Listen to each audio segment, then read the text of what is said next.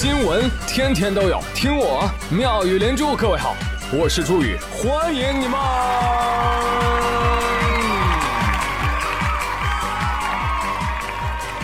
谢谢谢谢谢谢各位的收听啦！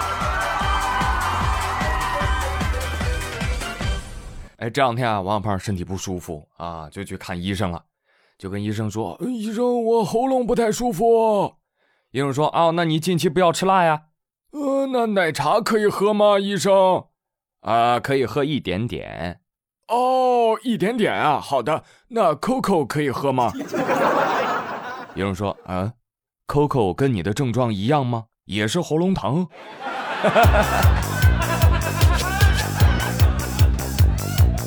好，换个病例啊，这位啊，这位胳膊疼啊。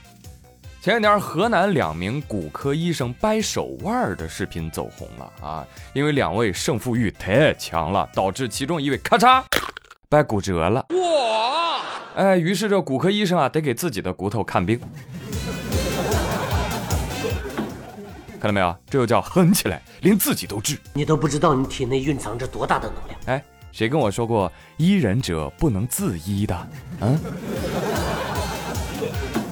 你们说，哎呀。那我有一个疑问，这个算工伤吗？不，骨科医生的工作内容是接骨头，而不是撅骨头。但是很明显啊，这位医生应该是年底冲业绩，是吧？医院挣钱，医院花，你一分钱也别想带回家。啊，这有点类似什么？就是保险业务员啊，完不成自己 KPI，硬给自己上了十份保险。啊，虽然被逗笑啊，但还是祝愿医生能够早日康复。同时呢，这位医生也很好的科普了反面典型啊！大家注意啊，我觉得这个掰腕子一掰就骨折了，这很有可能是骨质疏松造成的呀！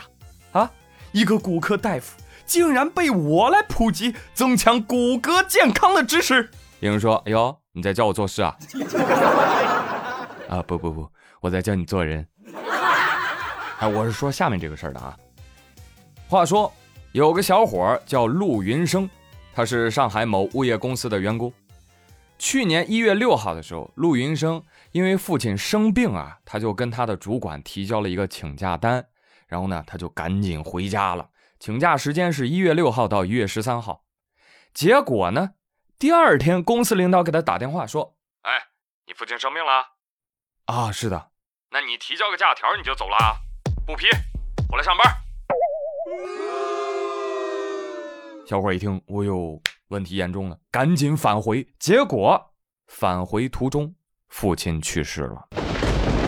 小伙一权衡，决定再次回家处理丧事，对吧？这物业公司的工作再重要，有送父亲走重要吗？这就对了。然后在家处理了一个星期之后，这小伙呢就返回上海了。第二天就开始上班了。结果好死不死，公司跟他说：“哎，你不用来上班了。”那。解除劳动合同通知书，拿好，走人吧。有人管没有管？哎呦喂，这刚送走父亲，自己又失业了，这对人打击也太大了，是吧？小伙一气之下把这个破公司告上法庭了。干得好！最近法院出了判决了，这公司啊违法解除劳动合同，赔偿七万多啊！公司还不服呢，我们要上诉。二审法院说闭嘴吧你，驳回上诉，维权判。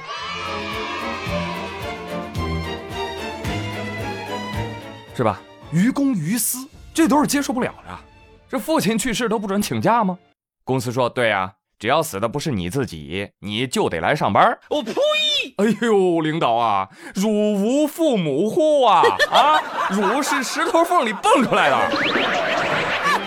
瞧你那长嘴模样，我看就不像是好人。不仅无良啊，而且真的不懂法。婚丧假，婚丧假。是劳动法当中明确的，劳动者本人依法享有的假期，而且这个婚丧假期期间，用人单位还应该如数支付劳动报酬，不是你公司不批，人家就不能休的，法定的，知道不？哎呀，也不知道是不是自己现在变成社畜，就不能上网啊？一上网就看到各个老板啊，哎呀，面目可憎了起来，像极了吸血鬼啊，有没有啊？关键还变着花样搞员工。再举个例子。杭州的王女士最近被公司辞退了。事发当天，这个王女士啊，早晨九点钟上班，到晚上九点钟才下班，这都工作了十二个小时了吧？啊，理应下班休息了吧？嗯。可是领导不让，不准走，你还没跳舞呢，你走什么走？王女士就很疑惑，跳舞？跳什么舞啊？领导说，公司马上开年会了，需要排练节目，别人都不走，就你能走是不是？王女士觉得身心俱疲。不管了，直接回家了。有性格 是吧？然后领导呢向上汇报此事，王女士啊特别耿直，在微信群里面就提了一个建议，说：“哎，公司以后的事情能不能提前安排，不要临时通知啊？”没成想，连公司领导都认为她是在顶撞上司，有你何用？我的发。第二天要求他离职啊，王女士说：“行，那我就辞职吧。”哎，公司还不放过他。在整个行业群里面发布了对他的辞退书，王女士现在决定走法律渠道。哎哎，这这个这这个真没人管吗？这个啊，这这因为因为不去跳舞就可以辞退员工啊？因为员工在群里提了一个意见，就要全行业封杀。来问一下，贵单位可是紫金之巅的剧组啊？如果你不服的话。跟我老来干一场舞啊！什么玩意儿啊？怎么一言不合就要斗舞呢？啊！叫他去练武室的。battle 输的就要听从发落，是不是？贵单位每个月就发这几千块钱，让人一天工作二十二个小时，一周工作六天，然后下了班了还得要占用时间来跳舞给领导看。我的妈呀！我跟你讲，你要是工资给到位啊，你让员工天天跳鬼步舞上班都没事儿。哦对，差点忘了，这个节点居然还搞年会，无视防疫要求，举报了。讲句良心话，年会这种东西从来都应该是谁愿意谁上吧？对呀，这种要求全员上节目，以不合群绑架员工，用来跪舔献媚领导，让他们产生哈哈哈，江山都是我为你们打下的这种错觉的这种行为，真挺愚蠢的。啊，对，还有团建啊，团建也是一个很奇怪的产物，是吧？你想啊，如果公司真的团结。他就不需要团建，对吗？那如果公司本来就不团结，你团建也然并卵。那团建的唯一作用是什么呢？就是占用休息时间，让本不团结的公司雪上加霜。啊，长此以往，领导觉得，哎呀，必须占用更多的休息时间来团建了，这个啊，这就让公司更不团结。你看是不是很奇怪啊？嗯。而作为现代的企业老板们啊，我说一句不中听的话。随着时间的推移，你们以后招收的九零后啊、零零后啊会越来越多，相应的，这样不愿意屈就迎合的员工也会越来越多。所以，你不转变企业文化和领导思维，你越僵化滥权，你的员工流失的就越快，公司死的也就越快，好吧？耗子尾汁。我跟你说，姑且不要说排节目了啊，就是你也发现，你工作生活当中。呃，就有的朋友他就是社恐，是吧？他不想群聚，也不想社交啊，就想工作完了回家享受个人时光，不行吗？就这点小小的工作之外的要求都不可以吗？你买的是八小时工作时间，不是这个人啊，对不对？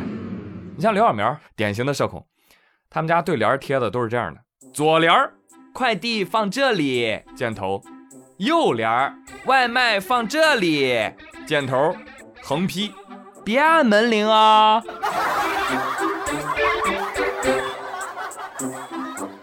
哎，说到这个社恐啊，不知道你们有没有这样干过啊？就是平时参与社会工作是吧，压力特别大，但是呢又没有办法跟别人说，是吧？说出来了别人也不理解，所以就往微信的文件传输助手里面发：“你可以的，你再忍耐一下。”啊，是的，有点不顺利，但是没关系。今天要元气满满哟，加油！还有人发祝你生日快乐、单狗节快乐、新年快乐、春节快乐。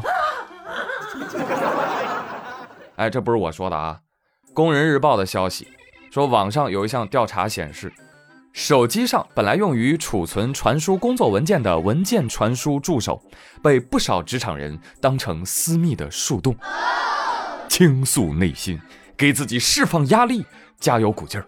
哎，朋友们，你有这样用过文件传输助手吗？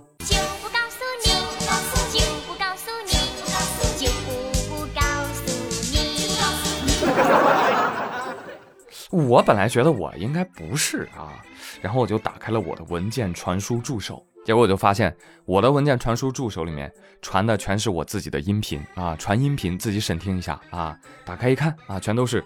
妙语连珠零幺二九，妙语连珠和谐版，妙语连珠和谐删减版，妙语连珠金主要求改动版，妙语连珠金主说算了吧，用第一版，用第一版啊！我压力真的好大呀！